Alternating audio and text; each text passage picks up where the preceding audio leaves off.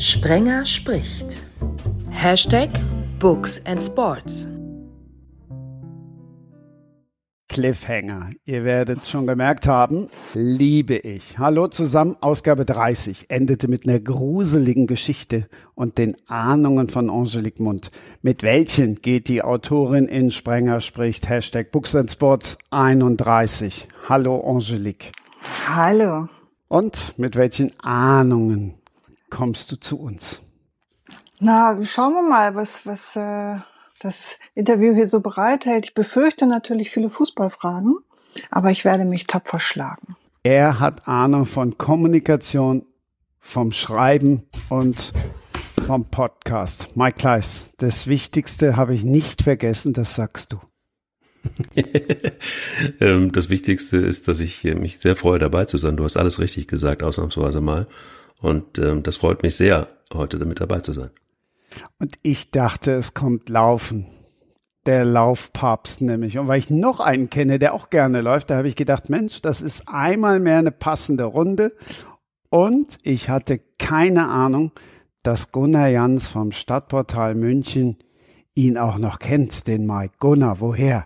Jeder, der läuft, kennt den Mike, weil der Mike ein, ein, ein Laufvorbild ist, weil der Mike wahnsinnig viel tut, um andere Leute zu motivieren zum Laufen. Und ähm, so sind wir uns tatsächlich beim Laufen begegnet und sind auch schon wenigstens einmal, vielleicht zwei, dreimal ähm, zusammengelaufen. Ich erinnere mich an einen Lauf im Schnee mit dem Mike, wo er trotz ähm, hohen Schnees an der Isar ähm, einen Wahnsinns-Speed hatte. Und der Mike ist jemand, der wirklich ähm, mich zum Beispiel auch zum Laufen motiviert hat zwei Männer, die sich kennen. Eine Frau, die ich kennengelernt habe durch eine Autorenkollegin. Die hat sie im Vorwort erwähnt und hat in Ausgabe 25 gelobhudelt. Angelique, bevor jetzt jeder parallel googelt. Es ich war, Es war Romy Völk. Warum hat sie dich so gebauchpinselt? Ja, das frage ich mich auch. Wie konnte ihr das passieren?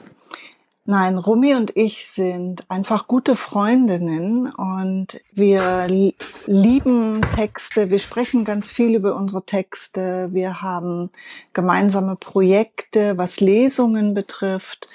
Äh, wir fangen demnächst auch an, zusammen zu unterrichten, also das Schreiben zu unterrichten. Und ja, offensichtlich hat sie nett über mich gesprochen.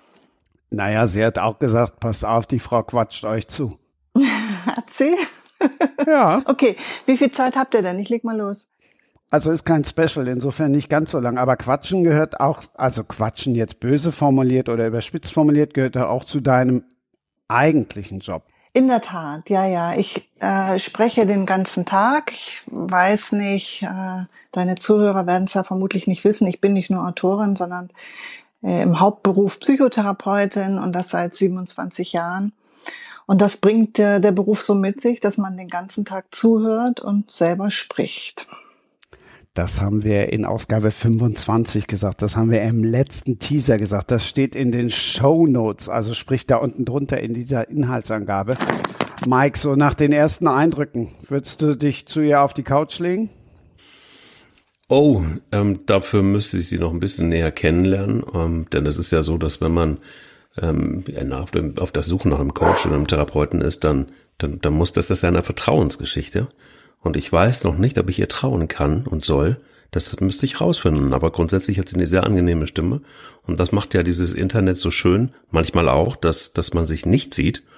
Und ähm, ich würde mich darauf einlassen, jetzt erstmal auf mehr und dann gucken wir mal. Es ist ganz lustig, Mike. Ähm, es ist manchmal ja weniger eine Sache von Vertrauen als von Chemie. Und oh, ja. auf die Couch musst du dich bei mir sowieso nicht legen. Bei mir sitzen alle. Das macht es dann auch schon mal wieder einfacher. Wir könnten eine Runde laufen und dann gucken. Ja, ich, ich muss gestehen, äh, ich bin nicht so der Läufer, aber äh, ich beneide Läufer immer grenzenlos. Ich finde das einen, ehrlich gesagt, wundervollen Sport, um Stress abzubauen. Mhm. Aber ich selber krieg's nicht hin. Sagen viele. Hat mhm. Ulla auch mal zu mir gesagt, als wir zusammen gelaufen sind oder vorher schon. Und der kann ganz schön gut laufen.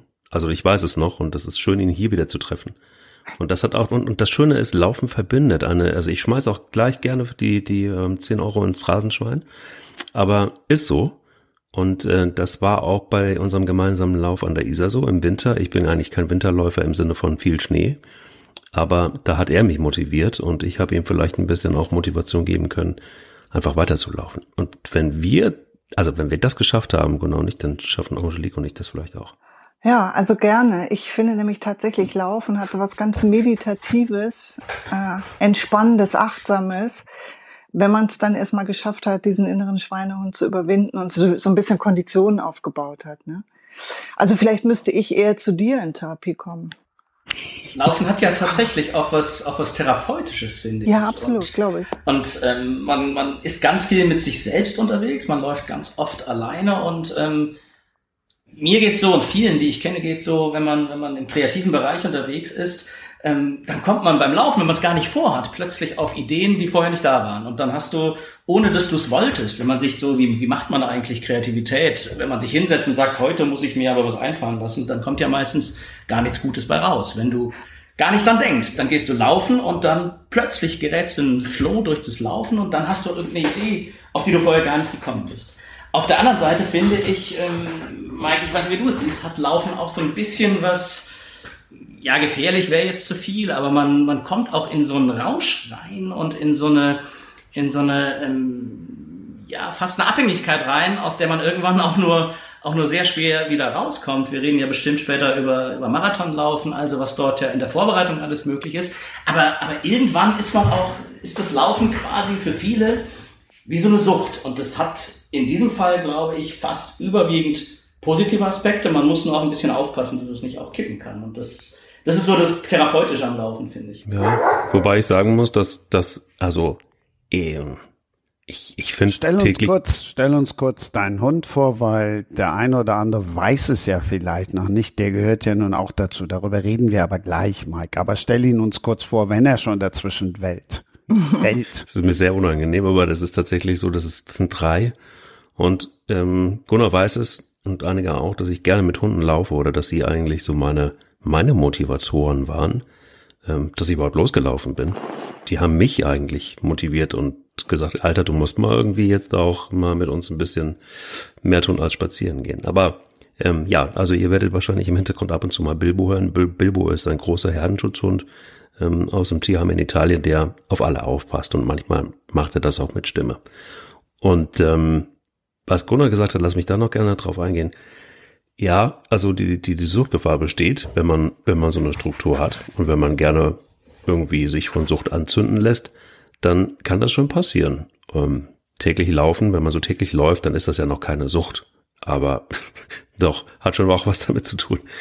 Was ich aber viel schöner noch finde, ist, als die Gefahr, ist äh, tatsächlich, dass, dass das Laufen ja auch, das wird auch Angelique bestimmt auch mit Sicherheit wissen und auch kennen und auch bestimmt Beispiele, dass äh, Laufen auch unter anderem als äh, therapeutisches Mittel gegen Depressionen eingesetzt wird. Das finde ich ganz wunderbar. Ja, ich, ich finde es gerade total spannend, weil alles, was ihr sagt, verbindet äh, ja unser Thema heute miteinander. In der Tat, äh, Laufen weiß ich jetzt nicht, aber mir geht es genauso, Gunnar, wenn ich äh, über meinen Text oder über äh, Geschichten nachdenke, dann gehe ich spazieren. Wie mache ich die Szene besser? Wie kann ich den Plot äh, bessern oder ja, mir fehlt eine Idee zu irgendetwas und tatsächlich beim Spazierengehen passiert was. Wenn das beim Laufen noch, noch besser funktioniert, dann muss ich ja doch anfangen. Mhm. Und dann kommt noch die Serotoninausschüttung dazu, von der ihr sprecht, der Sucht, die äh, einfachste Form, sich gut zu fühlen, indem ich haufenweise Serotonin ausschütte, funktioniert auch viel schneller als Schokolade oder Nudeln essen. Ähm, Mensch, scheint echt was Gutes zu sein, Laufen. Und ja, in der Tat, es ist genau wegen dieser Serotoninausschüttung äh, depressionsreduzierend. Aber jetzt muss ich jetzt, verderbe ich es mir wahrscheinlich mit euch beiden gleichzeitig. Die Marathonläufer, da dreht es sich wieder um. Sag mal Blöd, wie. Ne? ja, tatsächlich äh, jahrelange Marathonläufer äh, haben eine höhere Wahrscheinlichkeit an Depressionen zu erkranken, noch während sie laufen. Oh. Man weiß noch nicht so ganz genau, warum das so ist, ob die sozusagen über die Jahre zu viel Serotonin ausgeschüttet haben oder ob sich in den Synapsen was verändert hat. Aber man sollte es äh, über die Jahre nicht übertreiben, sonst geht der Schuss irgendwann nämlich nach hinten los. Also es gibt ein bisschen, also ich habe so ein bisschen Küchenpsychologie. Ich beobachte das übrigens schon seit einer geraumen Zeit. Es gibt sogenannte Top-Manager, relativ viele davon, die ähm, regelmäßig Marathon laufen. Das brauchen sie, um, ich habe mich mit einigen unterhalten, das brauchen sie, um die Challenge, die sie sowieso auch jeden Tag im Job haben, auch noch in ihrem Privatleben zu haben. Und Ziele sind für solche Menschen oftmals was ganz Wichtiges. Sie sind gefühlt nur dann etwas wert, wenn sie etwas geleistet haben. Und ein Marathon tut weh, ein Marathon ist anstrengend, ein Marathon ist, naja, das ist schon Champions League, ähm, das ist schon, boah, ganz weit oben in der Läuferskala. Mhm. Und dieses Leistungsprinzip spiegelt äh, sich auch da wieder und das ist ganz krass. Und die laufen sich dann tatsächlich von einem Marathon in den nächsten hinein und wieder hinaus und sind totunglücklich, wenn sie, wenn sie zum Beispiel mal einen Marathon nicht finishen. Das ist ein, quasi eine, eine Art Schwäche. Und hier ist etwas, was ich ganz oft beobachtet habe, dass da eine wirklich ungesunde Struktur unterwegs ist, also das Leistungsprinzip, die Anforderungen. Und das sind dann mal, manchmal auch Menschen, die nicht, sich nicht nur in eine Depression laufen, sondern die leider dann auch irgendwann mal die Kandidaten sind, die ernsthaft, ernsthaft, ernsthaft krank werden. Ich finde das überhaupt keine Küchenpsychologie. Ich finde das sehr, sehr gut nachvollziehbar, dass wenn du deinen Selbstwert über eine bestimmte Sache stabilisieren willst, nämlich über Erfolg, mhm. äh, dass das nach hinten losgehen kann. Das finde ich mhm. sehr nachvollziehbar.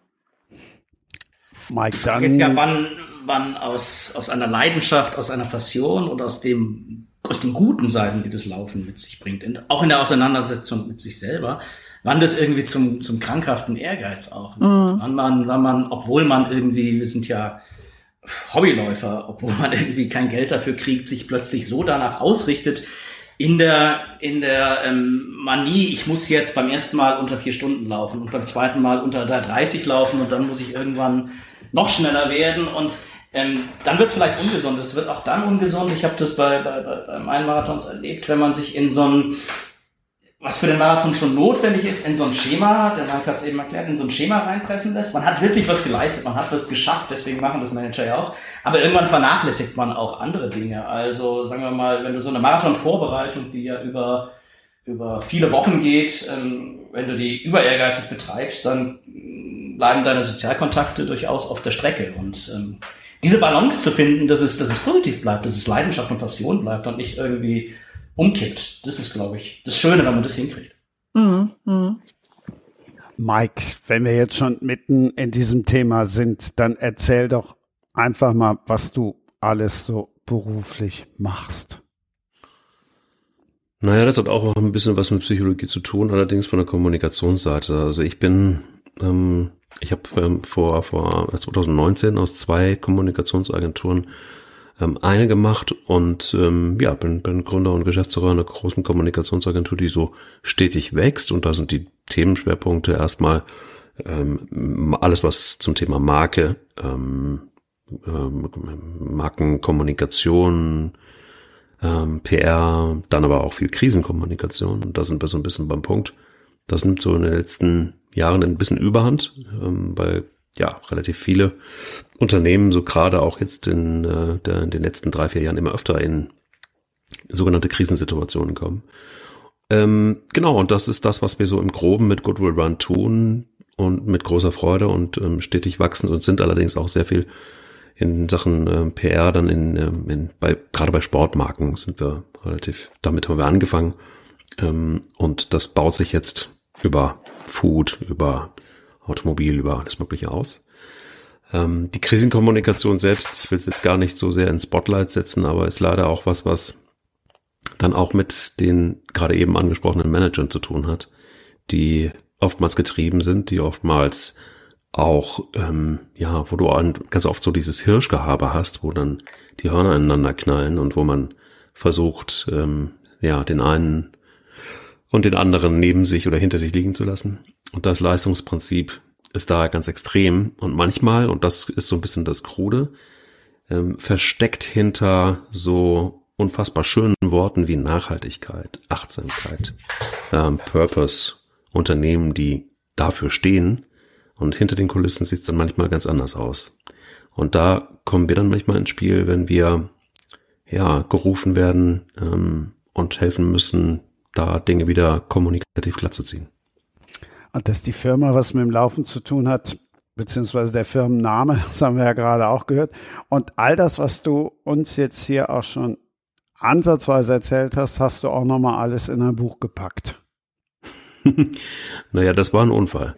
Also das, das, das Laufbuch, das erste, das ich geschrieben habe, Lauf dich frei, war mehr oder weniger so ein Tagebuch, weil ich, ach, ich hatte damals gar keine, gar keine Idee, ein Buch zu schreiben. Ein Freund von mir, Kai, sagte, sag mal, hast du nicht Bock, das alles mal aufzuschreiben, was du da so treibst? Also sprich, du wolltest abnehmen, du wolltest gesünder leben, du wolltest eine Struktur verändern bei dir, du wolltest gesünder werden. Ähm, ja, kannst du das nicht mal aufschreiben oder hast du nicht Bock? Und dann habe ich gesagt, ja, aber ich will nicht der, der nächste Laufexperte oder, oder Laufpapst, so wie du es vorhin gesagt hast, werden, sondern wenn, dann will ich es gerne aufschreiben, aber wenn ich damit Menschen motivieren kann und die können damit irgendwas anfangen, mm, dann ist es fein, dann mache ich das. Und so ist es gekommen. Und dann habe ich das aufgeschrieben und dann gab es einen Verlag, der das haben wollte. Und daraus ist dann das erste Buch entstanden. Und bis heute, ähm, ja, wird's gedruckt und bis heute ist es wohl so, dass es den einen oder anderen motiviert, was unheimlich schön ist. Und das ist auch der einzige, wirklich der einzige Grund, warum ich dieses Buch damals geschrieben habe. Lauf dich frei, aber daraus hat sich ja noch viel mehr entwickelt. Du bist Kolumnist, du bist Podcaster, also Laufen ja. läuft. Ja, das läuft und das ist ja auch, ach, das ist total auch ein, immer wieder, also manchmal stolper ich so Dinge rein, in so Dinge rein, die dann funktionieren. Also ich bin ja, ich bin schon zielstrebig, wenn man, wenn es um eine Agentur geht zum Beispiel. Aber es gibt auch Dinge, die lasse ich gerne einfach passieren. Und das war mit dem Laufen so. Das war dann mit dem Laufbuch so. Dann, ja, dann, dann war die Kolumne am Start plötzlich. Ähm, dann war. Darfst auch gern sagen, wo, ne? Also. Ja, also das, die wechselte ja, ne? Die startete bei N24, als es N24 noch gab. Und dann kam ja die Welt und sagte, ach, wir schnappen uns einfach N24 und dann war die Kolumne bei der Welt. Dann war sie beim Tagesspiegel, weil der Tagesspiegel einen ganz tollen Sportchef hatte, der dort nicht mehr ist ähm, und der sagte, hey, hast du nicht Lust bei uns? Und dann habe ich das da gemacht und dann am Ende ist es jetzt schon seit, boah, ich glaube seit zwei Jahren bei Focus Online mit, mit ganz großem Erfolg, weil die einfach unheimlich viel für die Kolumne tun und weil die auch die Leserinnen und Leser haben, die das Thema Laufen wohl jede Woche interessiert. Und ähm, ja, was mich total gefreut hat, besonders gefreut hat, war einfach jetzt, ähm, als Alexandra Kraft, Wissenschaftsredakteurin des Stern, irgendwann bei mir anklopfte und sagte, sag mal, hast du nicht Bock ähm, auf einen Lauf-Podcast? Und dann habe ich gesagt, boah, Lauf-Podcasts, da gibt's doch schon echt so viele. Und äh, warum jetzt ausgerechnet der Stern? Also warum will der Stern jetzt einen Lauf-Podcast? Das erschließt sich mir nicht so richtig. Ja, dann diskutiert. Ja, jetzt sind wir in Folge 17, also noch ganz jung und sind aus dem Stand wirklich der, der erfolgreichste Laufpodcasts äh, so im, in Deutschland, Österreich und der Schweiz geworden. Und das ist schon was, wo Toll. du dann denkst, boah, krass.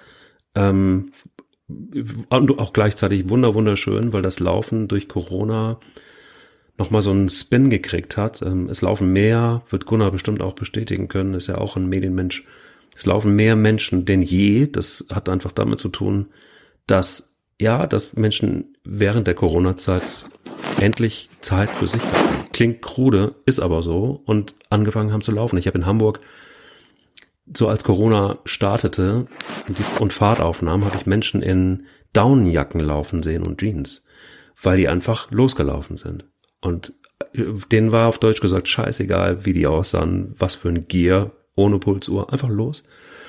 Und das hat Fahrt aufgenommen ohne Ende, so dass du teilweise gar keine Schuhe mehr gekriegt hast in Laufläden. Also es ist wirklich ähm, unfassbar, aber schön, weil Menschen einfach gestartet sind. Und das hilft unserem Lauf-Podcast beim Stern, der sie läuft, er rennt, heißt.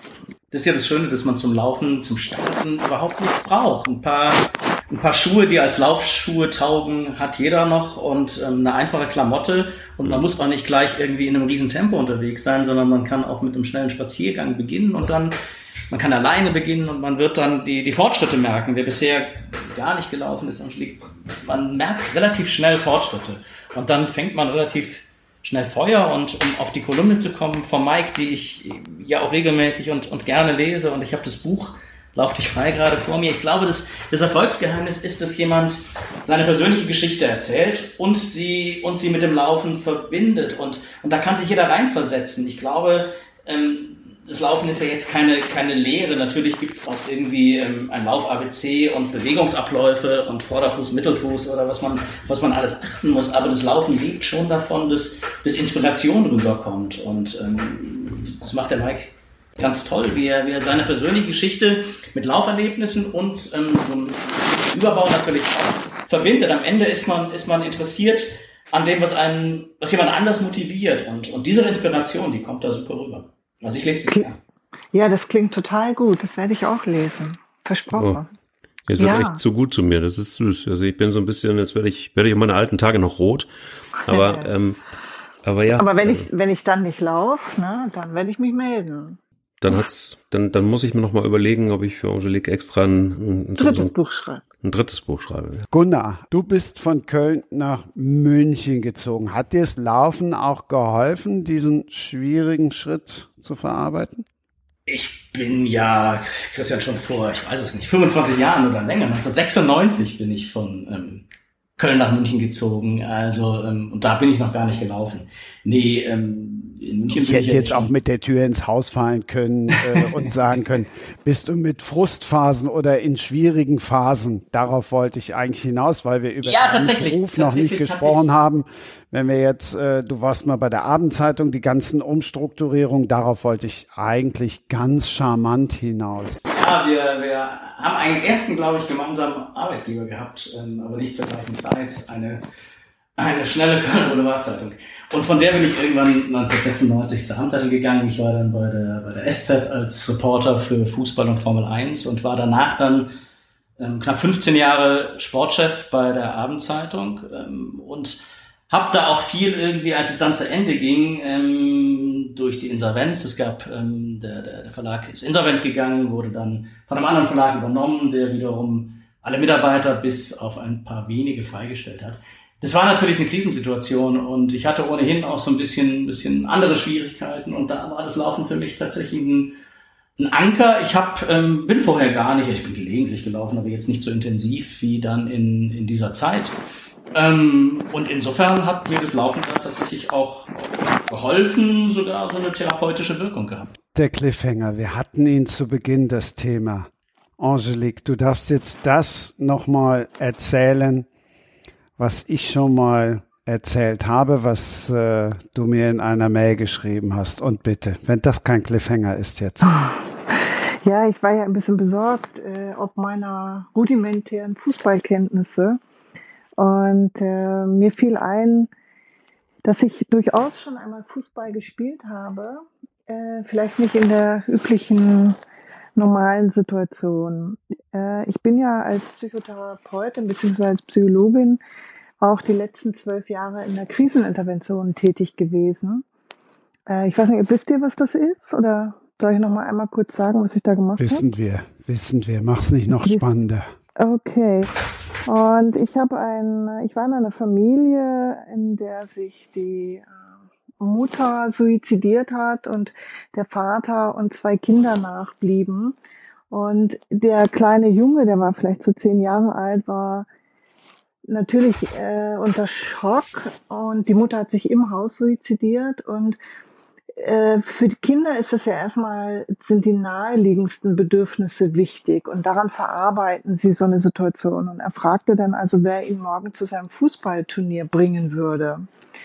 Und es war Sommer und er meinte, er, das sei ein ganz wichtiges Turnier und ich habe ihn gefragt, was er da spielt und welche Position und er sagte mir natürlich alles nichts, aber er hat dann mit mir ein bisschen über Fußball gesprochen und ich habe ihn gefragt, ob er mir ein bisschen was zeigen kann. Und dann sind wir in den Garten gegangen und haben dort Fußball gespielt miteinander und zwar äh, mit von meiner Seite immer mit einem Blick aufs Haus, um nämlich mitzukriegen, wann der Leichenwagen vorfährt, um die Mutter aus dem Haus zu transportieren, damit der Junge das überhaupt nicht mitkriegt.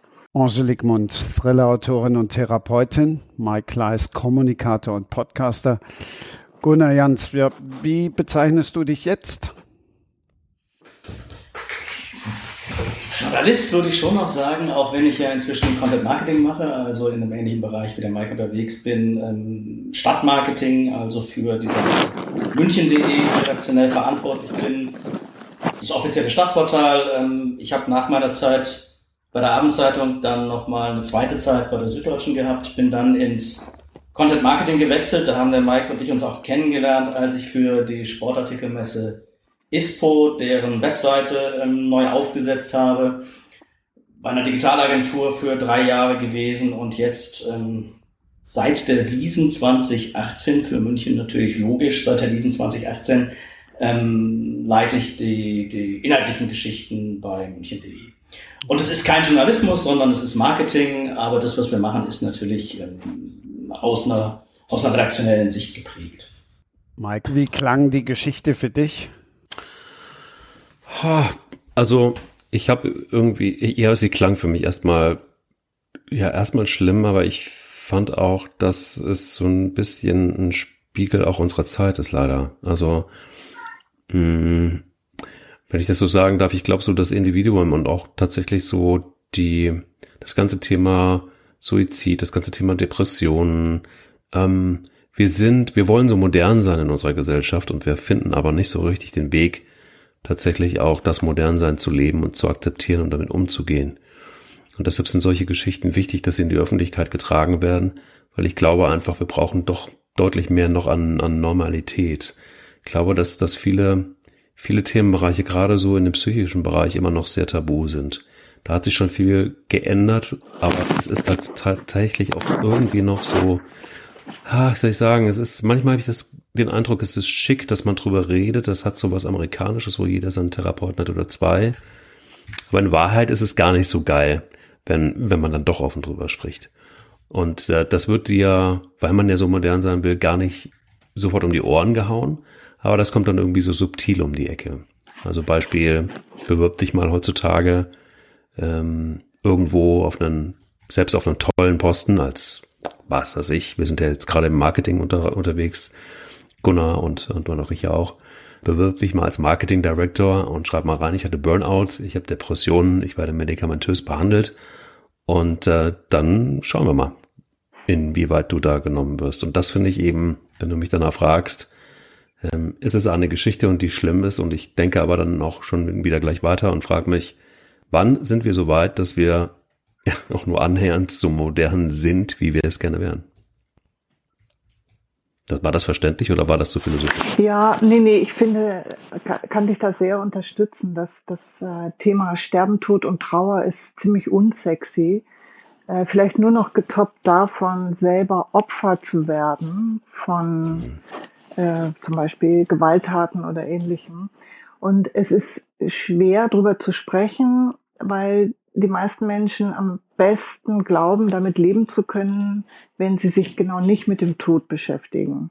Mhm. Also ich habe äh, ein Buch geschrieben über meine eigenen äh, Einsätze und Erfahrungen in der Krisenintervention mit dem Hintergedanken, den Menschen genau etwas an die Hand zu geben, dass sie sich nicht mehr so sehr dafür fürchten müssen weil wir ehrlich gesagt ja alle jemanden kennen, der jemanden verloren hat, sei es durch einen Unfall oder ein, ein Sportunfall oder ein Verkehrsunfall, durch Suizid oder durch einen plötzlichen Herztod und keiner möchte darüber sprechen und es ja, wird auch Blick keiner einfach zurück, Blick an, deshalb bin ich eben bei Krisenintervention spätestens in diesem Sommer durch diesen ganz, dieses ganze Hochwasser und diese ganzen ja. Unglücke ist uns Krisenintervention ja auch, auch klar gemacht worden. Da sind ja auch ohne Ende leider Gottes viele Menschen ums Leben gekommen. Ja, und, und wir, wir sind so unvorbereitet auf das. Also ich, ihr übt zu laufen, ja, ihr trainiert eure Kondition, ihr verbessert euch, ihr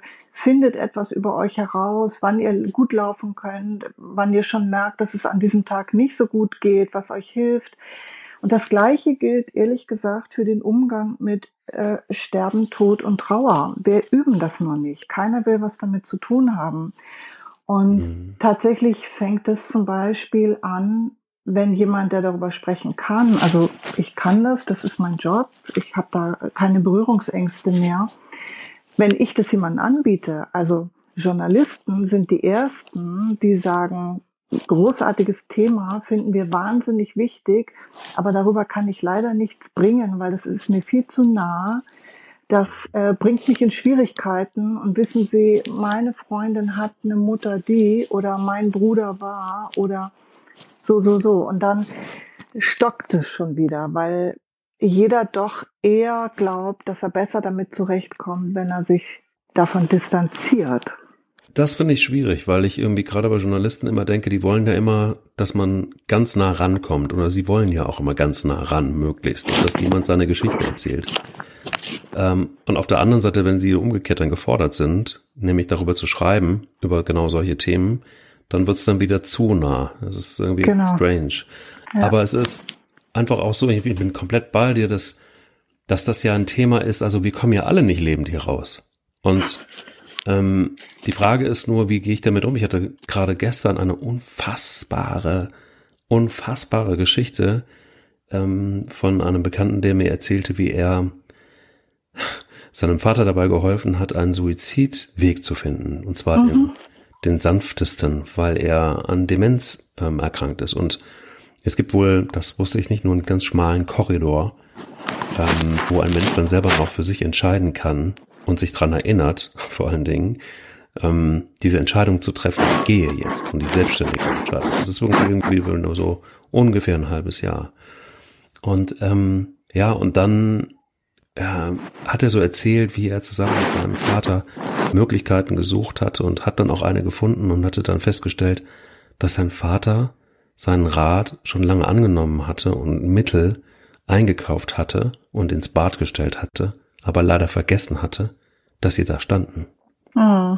Und es hat mich wirklich jetzt irgendwie die letzten Tage total beschäftigt und trifft natürlich dann auch genau in die, in die Richtung, die du da angesprochen hast.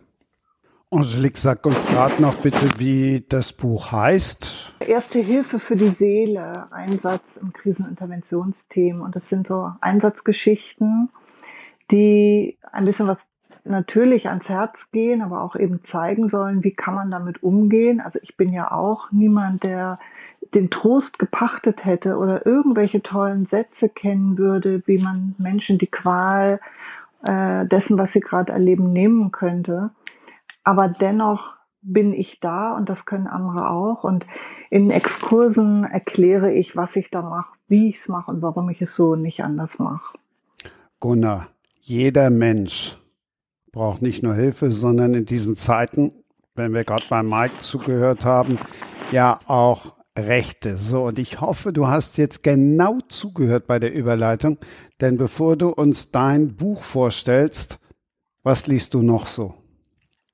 Was lese ich noch so? Aber ich verstehe die Frage mit den Rechten jetzt noch Ach, nicht so ganz. Soll, ah, doch, jetzt verstehe ich, auf was du hinaus wolltest. Ja. Ähm, ein kleines Büchlein, ähm, nämlich ähm, über vielleicht neue Ideen für neue Grundrechte, ähm, fand ich zuletzt ganz ähm, sehr schnell, aber sehr einprägsam zu lesen, nämlich von Ferdinand von Schirach, dem ähm, ehemaligen Strafverteidiger, der ja inzwischen als, als, als Autor und als Filmemacher ähm, bekannt und berühmt ist. Das sind ganz ähm, wenige Zeilen, die man, äh, ich weiß es nicht, in einer halben Stunde ähm, bei einer Tasse Kaffee durch hat. Man kann am Ende auch eine Petition ähm, online dafür unterschreiben, dass diese Rechte mehr Gehör finden und einen Anklang finden. Also wer es wer es nicht kennt ähm, von Ferdinand von Schirach, mal schnell reinlesen, ist echt ein sehr schönes, kleines, schnelles Ding.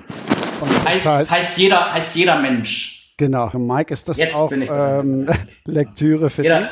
Ob das auch Lektüre für mich ist? Mhm. Ferdinand von Schirach, naja, wer kennt ihn nicht, ähm, gehörte in jedem Fall äh, seit jeher, ich glaube seit seinem ersten Buch sogar, ähm, in jedem Fall zu meinem Repertoire, das ich so lese. Wobei ich momentan gerade andere Bücher lese, aber ähm, und von, von Chirac jetzt so ein bisschen abgekommen bin. Was liest du gerade so? Ich lese gerade das Buch meines Freundes Peter Tauber. Du musst kein Held sein. Spitzenpolitiker, Marathonläufer, aber nicht unverwundbar.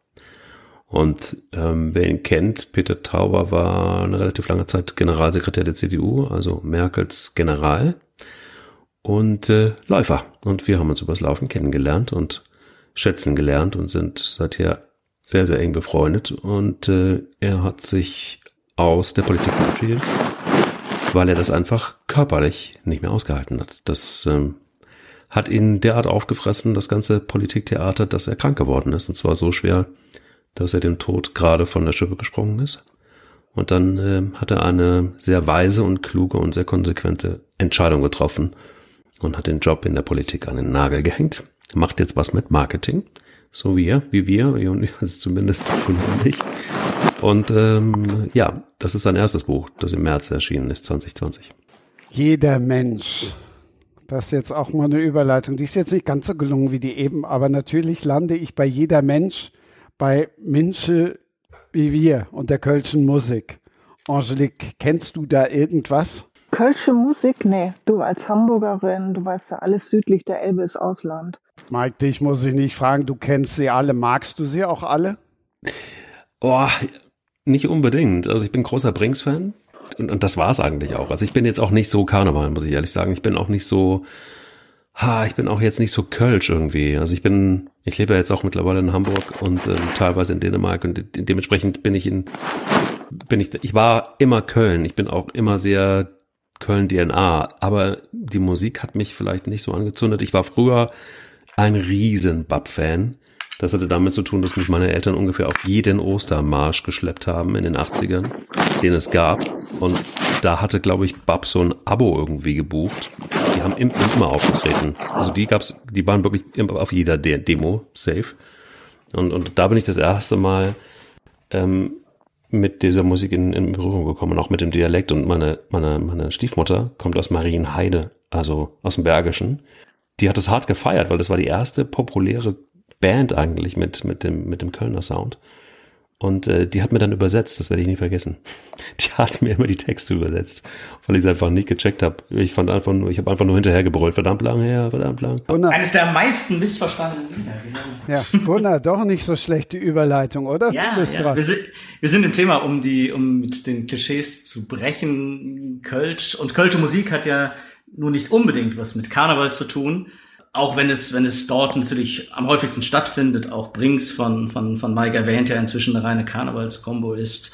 Oder die Blackfoes, ähm, die die meisten, die sich irgendwie schon mal mit Karneval beschäftigt haben in Köln, ja kennen. Aber auch die sind eigentlich keine Karnevalsband. Und der ähm, von Mike eben erwähnte Sänger von BAP, ähm, Wolfgang Niedecken, ist nun ähm, offizieller Karnevalshasser gewesen, zumindest so in seiner, in seiner Frühzeit. Inzwischen hat er seinen Frieden damit gemacht. Mein Buch ähm, hat ein bisschen damit zu tun, dass wir sind ja hier bei Sports and Books und ich finde, ähm, dass man durchaus in diesen Zeiten noch stärker auf die, auf die Kultur hinweisen muss. Im Vergleich zum Sport in diesen, in diesen Zeiten ja doch deutlich zu kurz kommt. Der Sport hat eine größere Lobby, glaube ich. Allein der Fußball zumindest hat, hat ähm, ja eine Riesenlobby, wie wir bei ähm, diese Europameisterschaft ähm, gesehen haben, die ja unter seltsamen Bedingungen in verschiedenen Ländern mit möglicherweise in der einen oder anderen Stadt viel zu vielen Zuschauern ähm, und viel zu wenig ähm, Hygienemaßnahmen stattgefunden hat.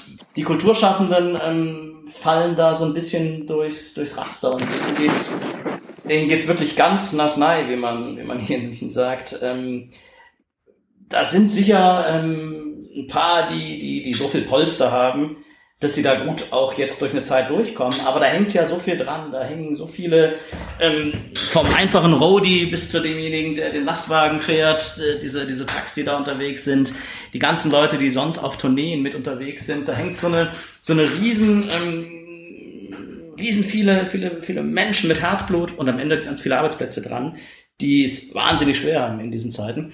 Und deswegen, um jetzt den Bogen zu spannen, ähm, habe ich hier ein kleines Büchlein von Wolfgang Niedecken.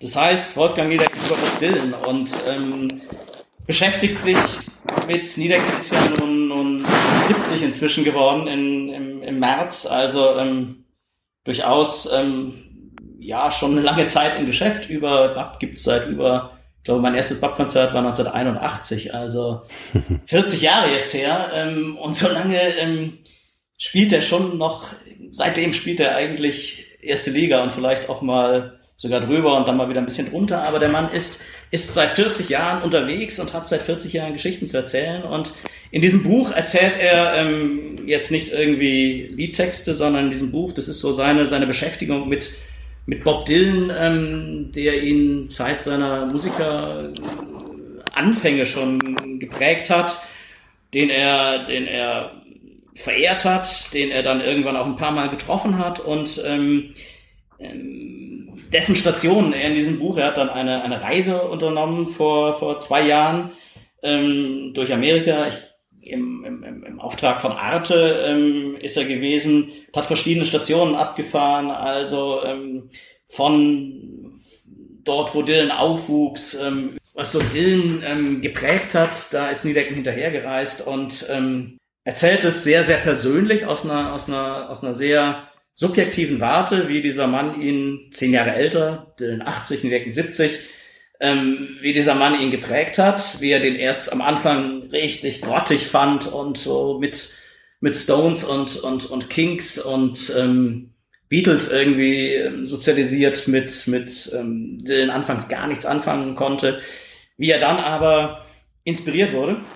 Das erzählt er sehr schön in diesem Buch und vor allen Dingen ist er mit diesem Buch auch auf einer Lese- und ähm, Singreise unterwegs, wo ich ihn irgendwann im Juli, irgendwann Mitte Juli, Ende Juli habe ich ihn dort ähm, gesehen und getroffen in, in Passau. Ähm, und er ist ähm, im September, also jetzt bald, damit auch in München nochmal. Und ähm, sehr schönes Ding, wo er abwechselnd ähm, Dylan-Songs auf Englisch singt, eingekölschte Dylan-Bub-Songs singt ähm, und manchmal auch beides in, in einem Lied vorkommt, also aus Kölsch wird Englisch und umgekehrt. Sehr schönes Ding. Und er zeigt einfach ähm, seit 40 Jahren, wie man, wie man also mich, mich, äh, der Mike hat eben von diesen Ostermarschzeiten erzählt. Ich bin ähm, tatsächlich, glaube ich, war 13 oder 14, als ich, als ich damit in Berührung gekommen bin und bin davon nicht losgekommen. Und, und der Typ hat, glaube ich, mehr zumindest für meine so ähm, politische Auseinandersetzung, wie man Dinge sieht, ähm, getan, als, als ähm, ja, viele andere, ähm, also der hat mich schon geprägt und deswegen finde ich das schön, dem irgendwie seit, seit, seit 40 Jahren das zu verfolgen und ähm, der ist immer noch nicht müde. Der kann's noch. Setzt sie nur Fußball bei Therapien ein oder vielleicht auch Musik? Bob Dylan oder Bob. In diesem Breaks, da kommen dann immer die heißesten Geschichten. Ich habe das gerade so mit halbem Ohr mitgekriegt. Gunnar Jans vom Stadtportal München und Mike Kleiss, CEO der Kommunikationsagentur Goodwill Run, erzählt's allen. Den ja, wir haben uns nochmal unseren Lauf, unseren Lauf ähm, an der an der Isar damals bei hohem Schnee, wo der Mike wahnsinnig schnell und ausdauernd und lang unterwegs war und dann sind wir nach irgendwie, dann war es halt kalt und dann sind wir bei mir in der Wohnung gelandet und dann war es so kalt, dass der Kaffee, den ich da ähm, ausgeschüttet habe, dann auf der Couch gelandet ist. Und da habe ich ihn gefragt, ob er das noch wusste. Ja. Und ich, konnte wirklich, und ich habe auch erzählt, das ist wirklich ganz krass, dass es, es gibt so wenige Läufe, die, die, die, an die ich mich super, super klar und auch gerne erinnere. Und dazu gehört dieser Lauf, weil ich wirklich einfach ein unfassbar immer wieder Probleme hatte, im, im Schnee zu laufen. Und jetzt gerade in diesem Jahr war es so, dass wir in der Gegend waren, wo es äh, das erste Mal nach, nach 1986 Meter hoch geschneit hatte. Und ich bin gelaufen und dachte mir so, ah, da war doch was, da war dieser Isarlauf und da war diese wunderschöne Wohnung von Gunnar und da war der Kaffee und dann waren wir dann aber doch in Eile, weil Gunnar arbeiten musste und ich irgendwie auch irgendwie los musste und ähm, ja, aber das war einfach ein schöner Moment. Also das ist das, was, was wir vorhin ja auch gesagt haben, das Leben laufen, wenn man denn gemeinsam läuft. Und es gibt so ein paar Läufe, auch mit Menschen, die ich zusammen gemacht habe, die einfach immer noch so in meinem Kopf sind, die, ach, die, wo ich auch manchmal, manchmal drüber nachdenke, die müsstest du nochmal wiederholen, weil sie einfach echt schön waren und weil sie irgendwie auch inspirierend waren. Jederzeit, Mike, jederzeit, auch ohne Streit. Cool. Angelique, wenn so ein Streit dann eskaliert, und Frau Jans sich von Herrn Jans trennen will, weil er die ganze Couch versaut hat und der Fleck heutzutage noch zu sehen ist, gehst du dann in, auch in eine paartherapeutische Sitzung mit Musik beispielsweise, verzeih mir oder was weiß ich? Oder sprichst du nur mit ihnen darüber? Äh, tatsächlich bin ich weder das eine noch das andere, also weder eine Musiktherapeutin noch eine Paartherapeutin.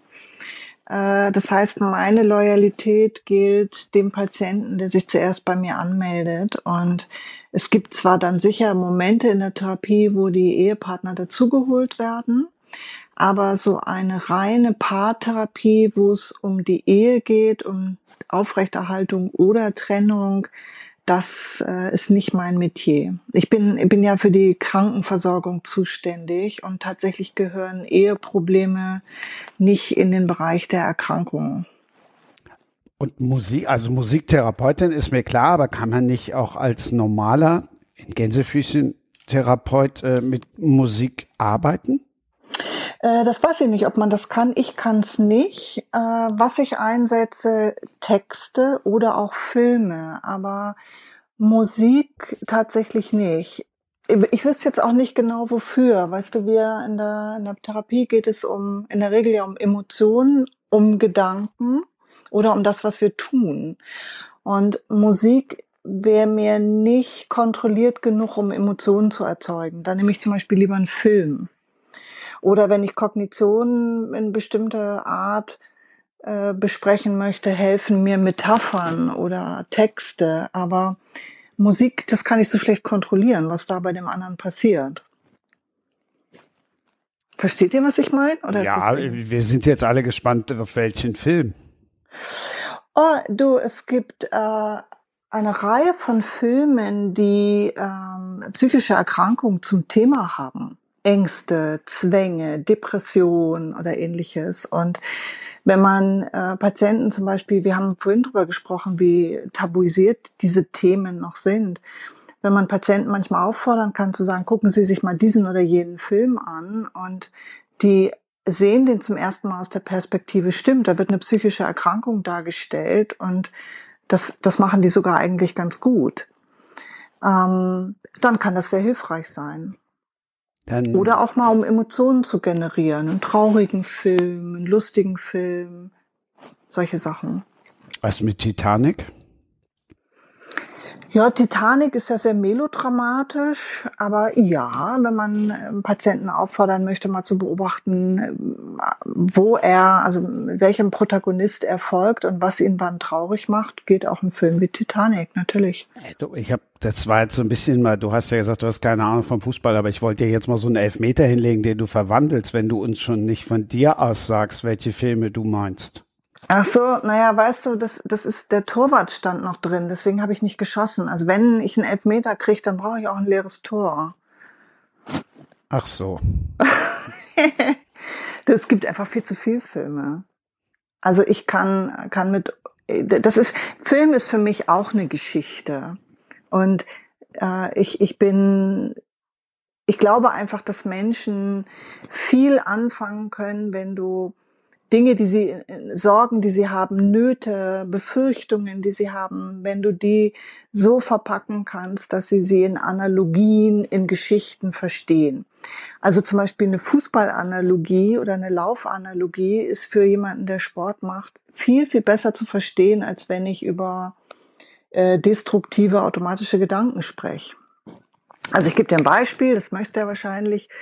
Wenn du äh, einen Mensch hast, der vielleicht sehr sozial ängstlich ist und sehr zurückgezogen und gehemmt ist und ums Verrecken nicht von sich aus anfängt zu sprechen, eine Analog aber Fußball spielt und vielleicht eine Analogie aufmachst, was muss der Stürmer lernen? Kann der Stürmer nur aufs Tor schießen, wenn er in einer perfekten Abschusssituation ist und am besten der Torwart noch ohnmächtig geworden, damit er dann das Tor macht?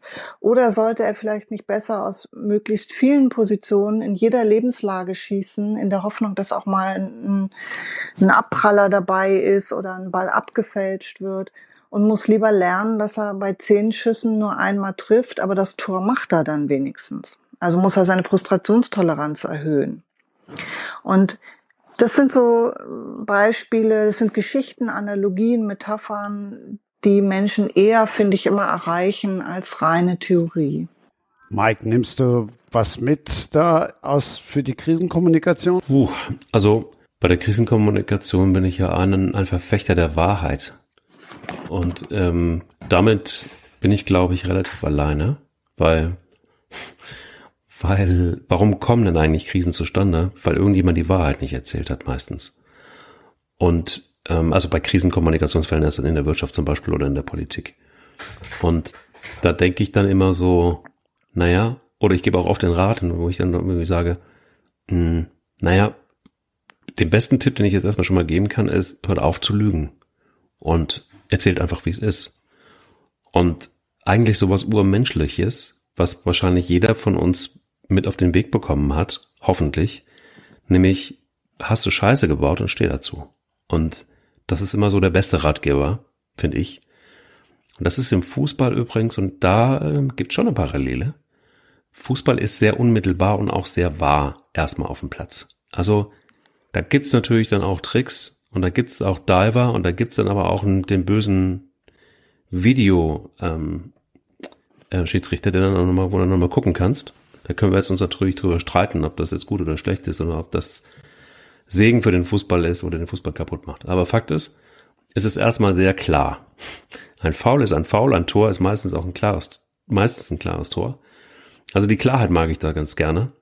Wenn du willst, kannst du das natürlich adaptieren. Ne? Also Fußballspielen hat natürlich auch was mit Team zu tun, wenn du nicht einen zusammengekauften Laden wie Bayern München oder RB Leipzig hast. Aber es ist schon auch was, was sehr geradliniges dabei. Das mag ich sehr. Und wenn du mich nach Krisenkommunikation fragst, ja klar, da gibt's natürlich einen Link.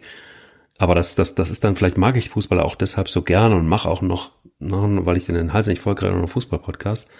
Weil das was sehr geradeaus hat. Und ich mag Dinge, die geradeaus sind. Und trotzdem aber auch, naja, also trotzdem aber auch Raum für Empathie ist, für Nachdenkliches ist, für warum, also auch den Dingen auf den Grund zu gehen. Warum ist das so? Das wissen zu wollen. Und das verbindet vielleicht auch ähm, Angelique und mich in der Arbeit, dass wir schon auch gerne verstehen wollen und wissen wollen und es vielleicht auch müssen, bevor wir etwas raten können.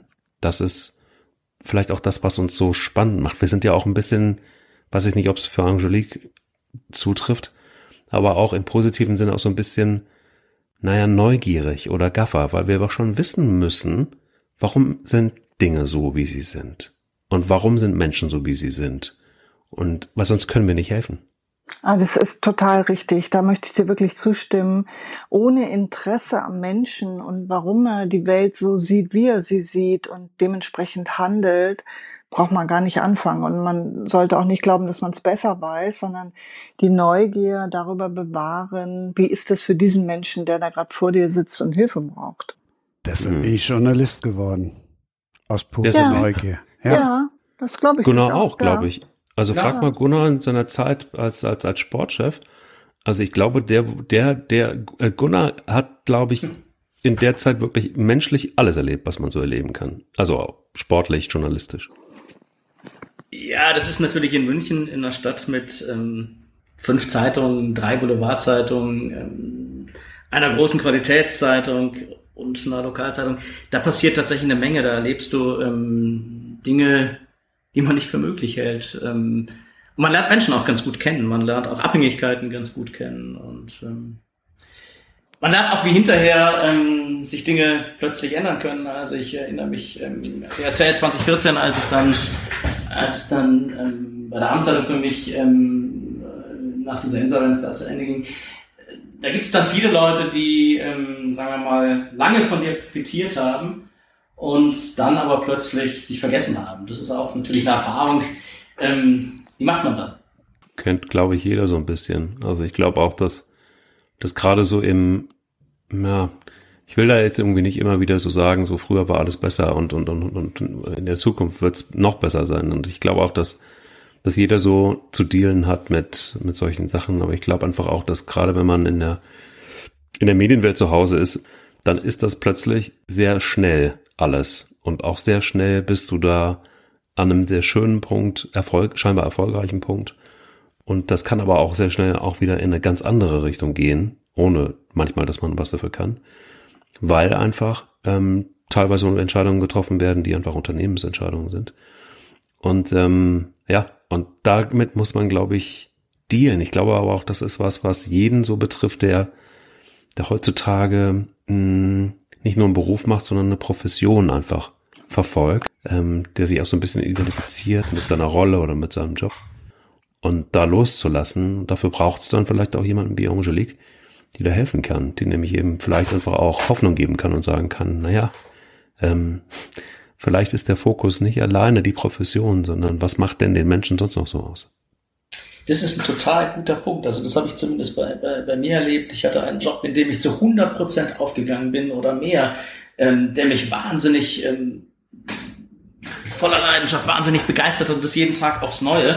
Und ähm, ich habe dann hinterher gemerkt, dass ich da einfach auch den Blick verloren hatte für Dinge, die rechts und links passieren, sowohl im privaten Bereich als aber auch im, im Jobbereich, wie man sich irgendwie weiterentwickeln kann. Ich war viel zu lange in, an, an einem Platz, in einer Station, weil es mir so gut gefallen hat. Ähm, und ähm, ich habe zwar immer viel erzählt über Pläne B, die man irgendwie haben muss, weil das ja schon eine Zeit war, wo es absehbar war, dass das Internet ähm, das, was man da auf Papier gedruckt hat, irgendwann ähm, überflüssig macht. Und ich war immer gut im Warmen, im, im, im hier müsst ihr euch weiterbilden, hier müsst ihr dies und jenes neu machen. Und trotzdem hatte ich, ähm, als es dann soweit war, keinen passenden Plan B in der Hand. Und sich dann aber ganz mal aufzustellen, das ist natürlich auch eine, auch eine spannende Phase. Ich habe mich im Nachhinein, ähm, ich weiß nicht, ob ich mich geärgert habe, dass ich, dass ich zu lange an diesem einen Job festgehangen bin, weil er halt auch für mich wirklich toll war und mir jeden Tag Spaß gemacht hat. Aber ähm, ich glaube, inzwischen diese, diese Fixierung auf, auf eins, man ist ja nicht nur so, dass man, dass man ohnehin ähm, keine Dankbarkeit erwarten kann, sondern ich glaube, es, was macht es mit dir selber, wenn du dich, wenn du dich so reinsteigerst und so, so ähnlich wie beim Laufen, so auf eine Sache fixierst, man verliert zu leicht dann, glaube ich, den, den Blick für das, was rechts und links passieren kann. Und mhm. insofern war ich, war ich im Nachhinein um diese, um diese für mich damals harte ähm, Zeit ganz dankbar, weil ich mich wirklich neu aufgestellt habe. Ich finde das ganz spannend, was ihr sagt, weil das erinnert mich an den Beginn unseres Podcastes hier, als ihr davon gesprochen habt, dass es krankhafte Läufer gibt, also die nach dem Leistungsprinzip und krankhaft ehrgeizig laufen, laufen, laufen, ein Marathon nach dem anderen und ihren ganzen Selbstwert daraus generieren. Ein bisschen ist das ja, wenn man all sein Geld auf das eine Pferd Beruf setzt oder auf diesen sogar noch spezifischen Anteil im Beruf und das, das restliche Leben dahinter vergisst, ne? Oder, oder nicht bespielt, die ganzen mhm. anderen mhm. Bereiche, die es noch gibt. Und wenn diese Säule dann einstürzt, dann bleibt oft wenig nach und dann kommen die großen Krisen bis hin zur schweren Depression. Mhm. Aber dann müsstest du doch eigentlich Kitschromane schreiben und nicht Bücher, die da heißen Trauma. Wenn sie sich erinnert, wird sie zur Mörderin. Ja, ich, ich schreibe natürlich äh, das, was mich interessiert und Kitsch interessiert mich nicht. Und Trauma, das, das aktuelle Buch, das hat ja ein, ein, genau diesen Hintergrund, den Gunnar gerade ansprach, nämlich für was begeistere ich mich, was interessiert mich. Und das Buch ist entstanden aus einer Situation, da bin ich für ein, von der Mordkommission für einen Einsatz äh, gerufen worden, wo einer Frau äh, die Todesnachricht ihres Geliebten überbracht werden sollte. Und die Mordkommission war noch nicht ganz sicher, ob diese Frau einfach nur Betroffene ist oder womöglich Zeugin oder womöglich noch mehr. Es ist dann gar nicht zu diesem Einsatz gekommen, aber ich fand diese Ausgangskonstellation so wahnsinnig interessant, dass ich daraus dann weitergesponnen habe, wie muss es für jemanden sein, der sein ganzes Leben einer Leidenschaft widmet und dann passiert etwas, nämlich dass äh, diese Leidenschaft ja zerbricht und sie selber nicht genau weiß, ist sie Täterin, ist sie Zeugin oder ist sie einfach nur Opfer und Betroffene. Das ist doch spannend, oder nicht? Ihr müsst jetzt Ja sagen. ja, total, weil, weil, weil, guck mal, ich versuche mal den Bogen zu spannen wieder. Ähm, wir, manchmal ist das ja auch eine total, ist eine Sinnfrage, bin ich Opfer oder bin ich Betroffener oder Betroffener? Ja. Also das ist doch die Frage, die wir uns irgendwie jeden Tag im, im Alltag immer mal wieder stellen müssen. Ähm, und ich weiß noch, ein, ein, ein Bekannter zu mir, äh, von mir ist eben auch ähm, Therapeut und der, der, der sagte, doch, hör doch auf zu hadern, also, oder, oder dir diese Frage zu stellen. Du hast doch selber in der Hand, ob du jetzt Veränderungen für dich schaffen kann, willst und kannst oder nicht. Und wenn du etwas verändern willst, dann musst du es halt einfach tun. da hilft dir niemand. Ähm, also übersetzt gerne jemand in diese Opferrolle rein, sondern, sondern mach eben was und tu etwas. Und wenn du es nicht tust, dann sei auch nicht traurig oder gefrustet, wenn es auch sonst niemand tut. Klingt jetzt sehr philosophisch, aber es ist tatsächlich wirklich so ein, ja, ist was dran, finde ich. Ja, und ich, das, das ist auch ein, ein tatsächlich so ein Wendepunkt in diesem Buch. Diese Frau, da wird halt ihr Mentor und bester Freund getötet und äh, sie ist die Hauptverdächtige und sie kann sich an diesen Teil des Abends nicht erinnern. Und sie landet nach einer völligen Überforderungssituation in der geschlossenen Psychiatrie. Und genau dort entwickelt sie diesen Gedanken, den du gerade formuliert hast, nämlich wenn ich jetzt nichts tue, jemand anders tut es sicher nicht oder jedenfalls nicht in meinem Sinne, in meinem Interesse. Und sie stellt fest, dass es gar nicht so einfach ist, etwas für sich zu tun, wenn man sich erstens an wenig erinnert und zweitens auch noch in der geschlossenen Psychiatrie sitzt. Und entwickelt dann aber ganz neue Ressourcen und Kräfte, mit dieser Situation zurechtzukommen. Wisst ihr was, wenn Matthias Altenburg alias Jan Segers das jetzt alles hört, dann sagt er mir bestimmt nicht nochmal ab. So einer der wenigen, der bisher abgesagt hat, der gesagt hat, Mensch, so das, das gefällt mir jetzt nicht so mit äh, und das wäre jetzt wahrscheinlich genau genau alles sein Thema, aber er ist halt eher so der Solist. Ihr merkt, Achtung, ich komme zu meinem Buch, ja.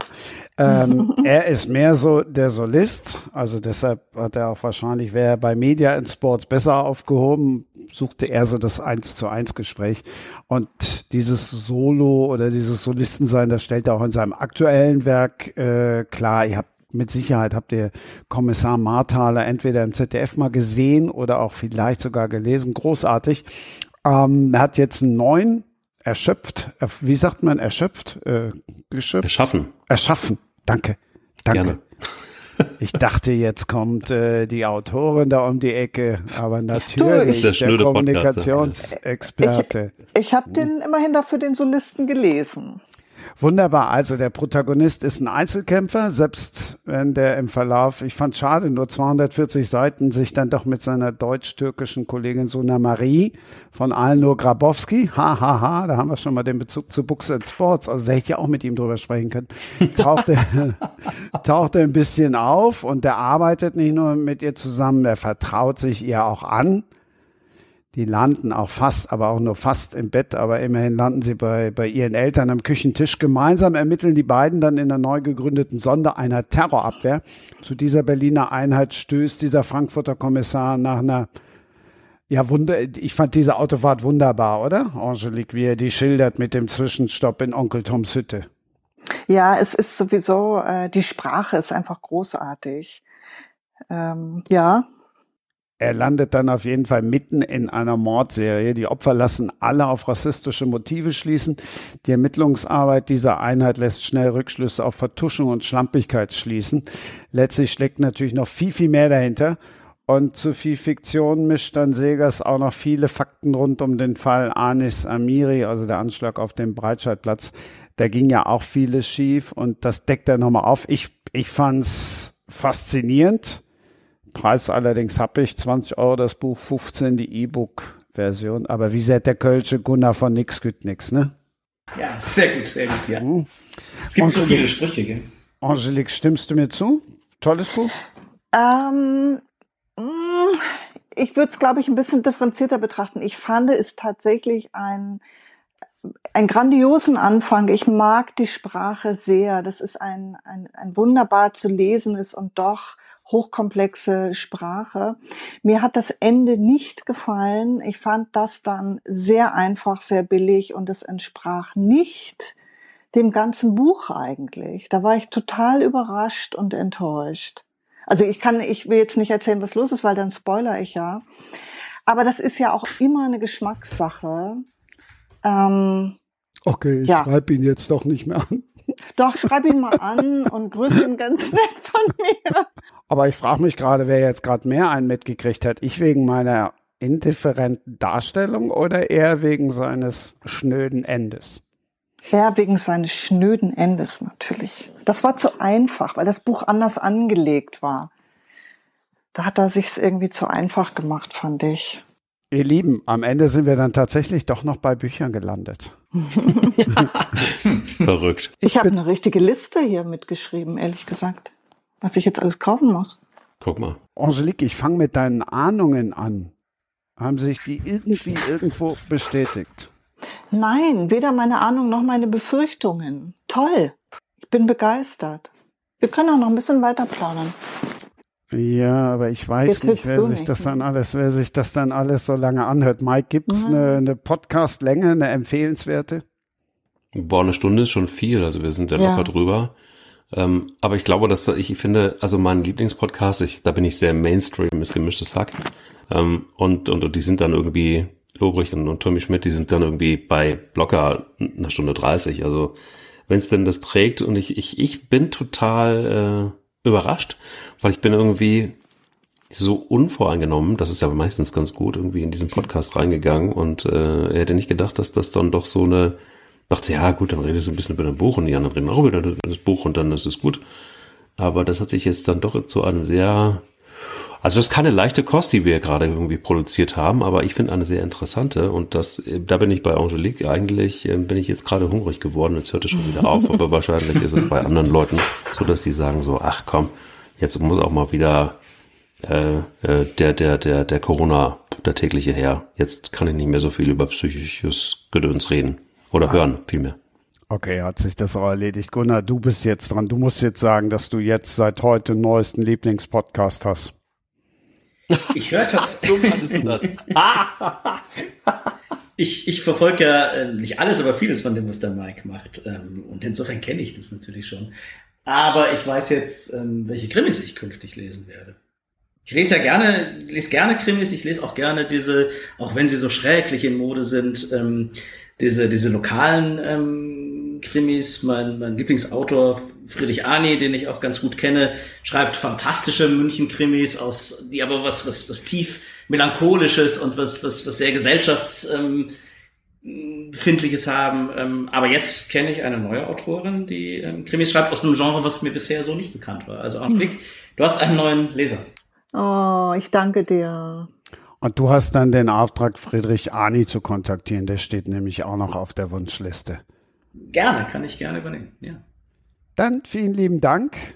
Ich bedanke mich. Schön. Fand super spannend, sehr schön, ja. Vielen, vielen Dank. Mike, Und ich hab, ja, ich habe einen neuen, ich habe einen neuen Lieblingspodcast jetzt, ähm, den ich, den ich, aber das Schlimme ist ja, ne, also ich hatte dem, hatte dem äh, Christian ja vorher schon gesagt, dass ich den wundervoll finde und dass ich logischerweise in der Vorbereitung des Podcasts mehrfach mehrere Folgen gehört habe und ähm, ihn sehr schätze und das weiß er aber auch. Aber ähm, jetzt bin ich wirklich etwas hungriger geworden und versprochen ist auf jeden Fall, ähm, du hast einen Download mehr in Zukunft. das freut mich zu hören. Gunnar, Ich kann euch nochmal die Lesereise von Wolfgang Niedecken über Bob Dylan ans Herz legen. Der tourt durch das ganze Land und ich finde tatsächlich, die Kultur braucht ein bisschen, bisschen Zuspruch noch. Ähm, ist nicht alles über Sport und ähm, Lesen wichtig, aber lasst die Kultur leben und, und nutzt diese Angebote. Ein wunderbares Schlusswort. Finde ich auch. Verdammt Ich sag- her. ich sage Ja. noch, in der nächsten Ausgabe kommt Jürgen Kress. Das ist einer, der gerne Knöpfe drückt. Und dann gibt's die Entdeckerin von Winkelmann und Poznanski. Und tschüss. Toll. Super. Das war Sprenger spricht. Hashtag Books and Sports.